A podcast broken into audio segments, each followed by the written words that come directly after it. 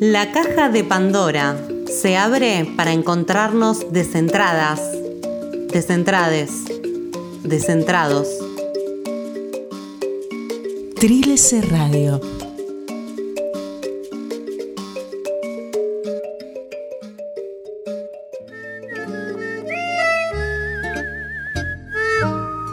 Hola para todos, yo soy Ana Marangoni y vamos a estar compartiendo en este espacio algunas historias, algunos personajes, revisando archivos, libros, literatura, poesía, cine y muchos otros espacios más, trayendo historias y personajes que nos parece que merecen ser recuperados no solo por un valor antológico, histórico en el pasado, sino porque nos parece que tienen estas historias algo para decirnos en el presente.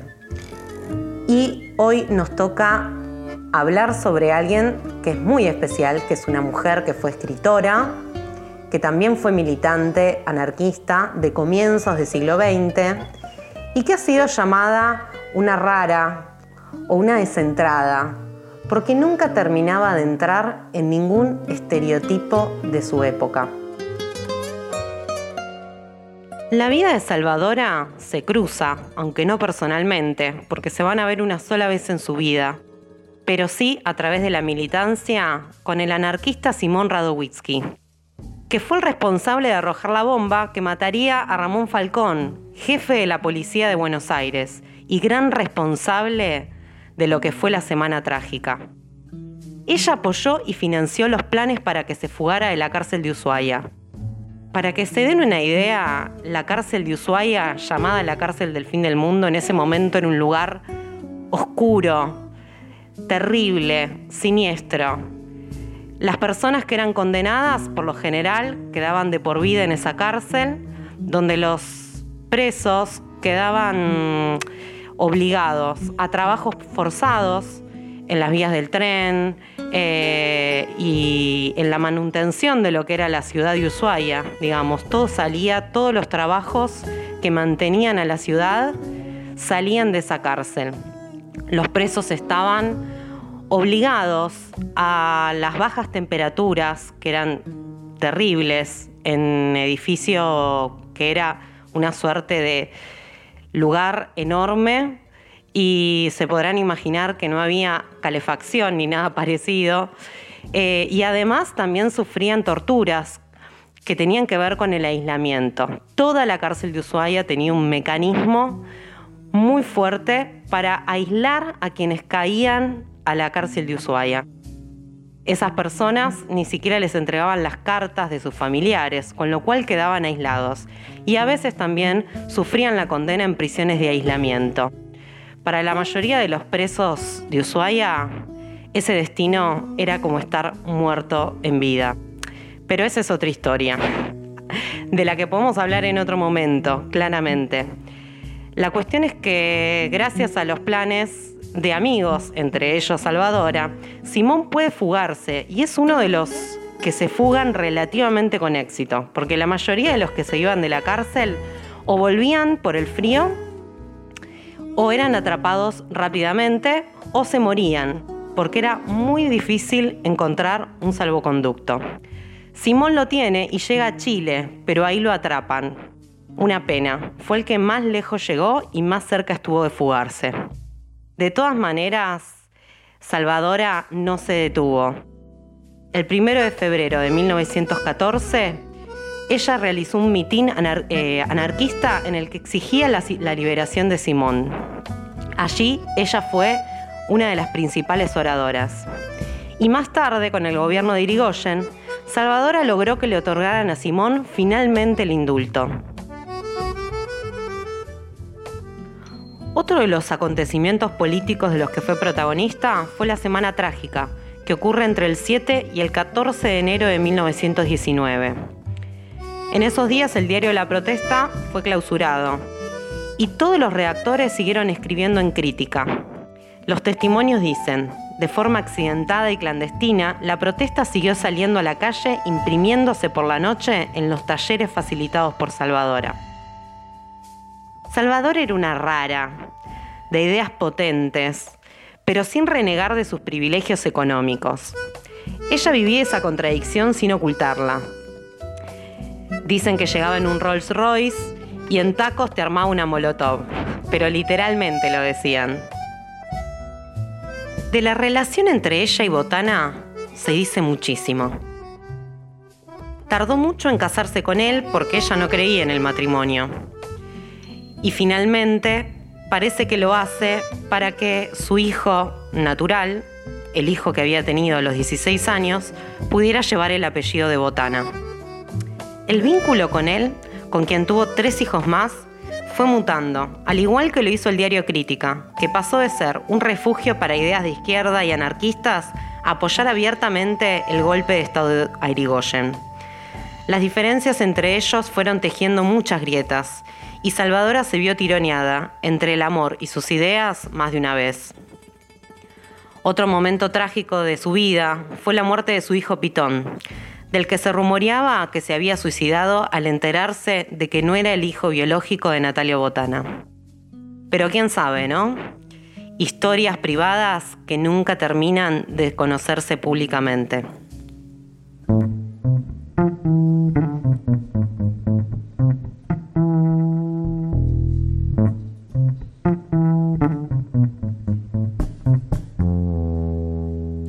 Qué bonito es el miedo cuando es sincero.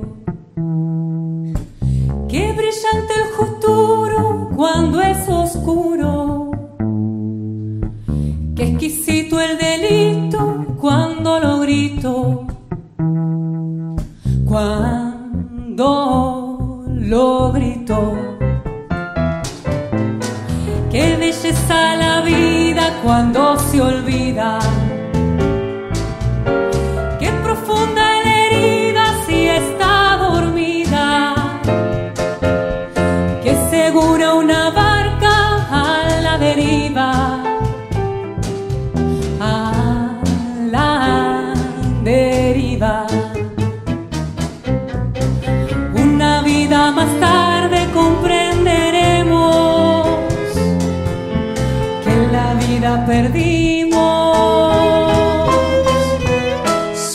Por miedo.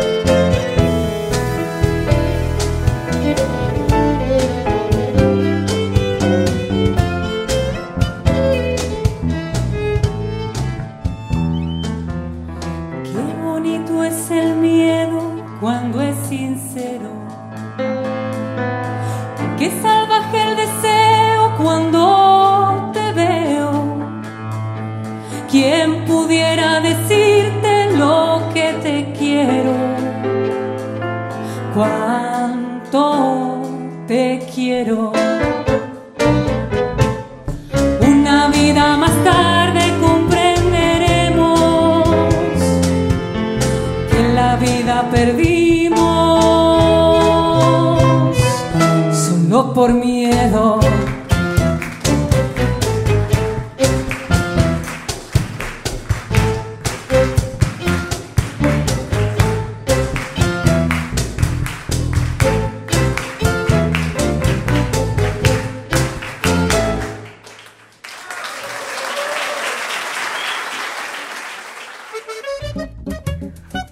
Decíamos, Botana fue un aliado de Uriburu en el fogoneo mediático para perpetrar el golpe de Estado Irigoyen, una alianza entre medios y poder que hoy nos resulta mucho más que conocida. Sin embargo, cuando en 1931 Uriburu asume el poder, parece que no le importó demasiado esa ayuda y encarceló a Natalio, a Salvadora y a 30 periodistas más. En ese momento, la prensa ya no le era útil. Un grupo de intelectuales, entre ellos Borges y Roberto Art, piden el indulto de Salvadora. Pero ella no le gustó nada esta idea. Así que decidió expresarse por sí misma y pedirle a Uriburu que se metiera la magnanimidad en otra parte. General Uriburu. Acabo de enterarme del petitorio presentado al gobierno provisional pidiendo magnanimidad para mí. Agradezco a mis compañeros de letras su leal y humanitario gesto. Reconozco el valor moral que han demostrado en este momento de cobardía colectiva, al atreverse por mi piedad a desafiar sus tonantes iras de Júpiter doméstico. Pero no autorizo el piadoso pedido. Magnanimidad implica perdón de una falta. ¿Y yo? Ni recuerdo faltas ni necesito magnanimidades. Señor General Uriburu, yo sé sufrir. Sé sufrir con serenidad y con inteligencia. Y desde ya lo autorizo que se ensañe conmigo si eso le hace sentirse más general y más presidente. Entre todas esas cosas defectuosas y subversivas en que yo creo, hay una que se llama karma. No es un explosivo. es una ley cíclica. Esta creencia me hace ver el momento por que pasa mi país como una cosa inevitable, fatal, pero necesaria para despertar en los argentinos un sentido de moral cívica dormido en ello. Y en cuanto a mi encierro, es una prueba espiritual más, y no la más dura que mi destino. Es una larga cadena. Soporto con todo mi valor la mayor injuria y la mayor vergüenza con que puede azotarse a una mujer pura. Y me siento por ello como ennoblecida y dignificada. Soy en este momento como un símbolo de mi patria. Soy en mi carne la Argentina misma. Y los pueblos no piden magnanimidad. En este innoble rincón donde su fantasía conspiradora me ha encerrado, me siento más grande y más fuerte que usted. Que desde la silla donde los grandes hombres gestaron la nación, dedica sus heroicas energías de militar argentino a asolar hogares respetables y a denigrar e infamar una mujer ante los ojos de sus hijos. Y eso que tengo la vaga sospecha de que usted debió salir de algún hogar y debió tener una madre, ¿no? Pero yo sé bien que ante los verdaderos hombres y ante todos los seres dignos de mi país y del mundo, en este inverosímil asunto de los dos, el degradado y envilecido es usted y que usted, por enseguecido que esté, debe saber eso tan bien como yo. General Uriburu, guárdese sus magnanimidades junto a sus iras y sienta como desde este rincón de miseria le cruzo la cara con todo mi desprecio. Yendo a la obra de Salvadora, además de sus notas periodísticas, eh, poesía a la que se dedicó también. Una de sus obras principales es una obra teatral llamada Las Descentradas. Esa obra está protagonizada por todos personajes femeninos, que de alguna manera le dan cuerpo a sus ideas y a una sensación que nunca la abandonó a ella. Una sensación como de no pertenecer nunca totalmente a ningún espacio, la de estar fuera de centro acaba un fragmento que es como una especie de broche de oro y da cuenta de la potencia que tenían sus ideas de esta mujer de comienzos del siglo XX. Nosotras no queremos los derechos de los hombres, que se los guarden. Saber ser mujer es admirable. Y nosotras solo queremos ser mujeres en toda nuestra espléndida femenidad.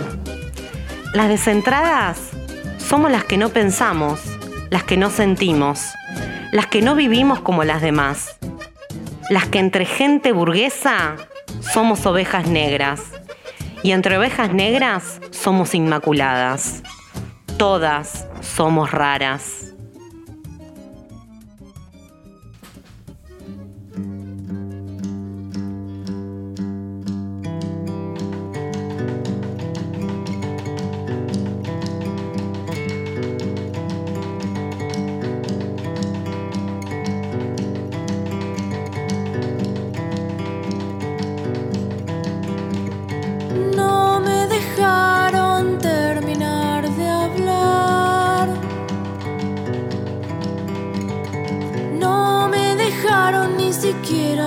Siquiera la mitad. Ya comprendí que a la mañana es letal. Pero ni siquiera me dejaron, ni siquiera la mitad.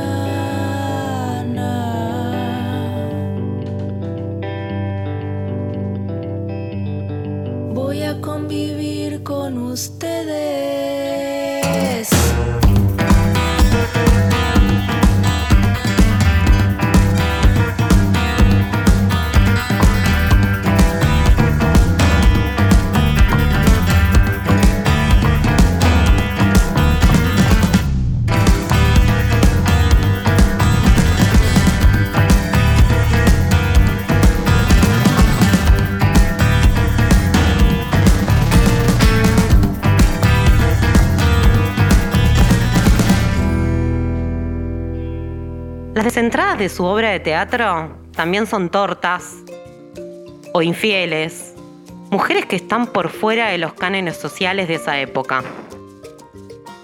Después de la muerte de Natalia Botana, ella pasa a ser la directora de crítica, la primera directora de un periódico en nuestro país. Dicen de ella tantas cosas que murió olvidada, marginada y bastante sola. Fue, como dijimos, la primera mujer en dirigir un diario y una de las primeras en dar un discurso político en un acto público. Escritora, poetisa, militante, anarquista, madre soltera, amante.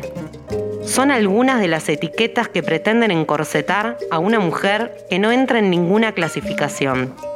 Esta rara, esta descentrada, esta Venus roja, como la llamaban algunos, fue Salvadora. ¿Y ustedes? ¿Qué opinan? ¿También se sienten raras, raros, descentrades en su sociedad? ¿Qué cosas todavía la sociedad se empecina en encorsetar, en etiquetar, en reducir? Salvadora no se redujo, Salvadora no se quedó dentro de ningún molde. Se atrevió a ser todo lo que ella quiso ser y seguramente también le quedaron muchas cosas pendientes, cosas que no pudo llegar a, realizar o a resolver. Pero esta es nuestra Salvadora, escritora, militante, poetisa, periodista, militante aguerrida de comienzos del siglo XX.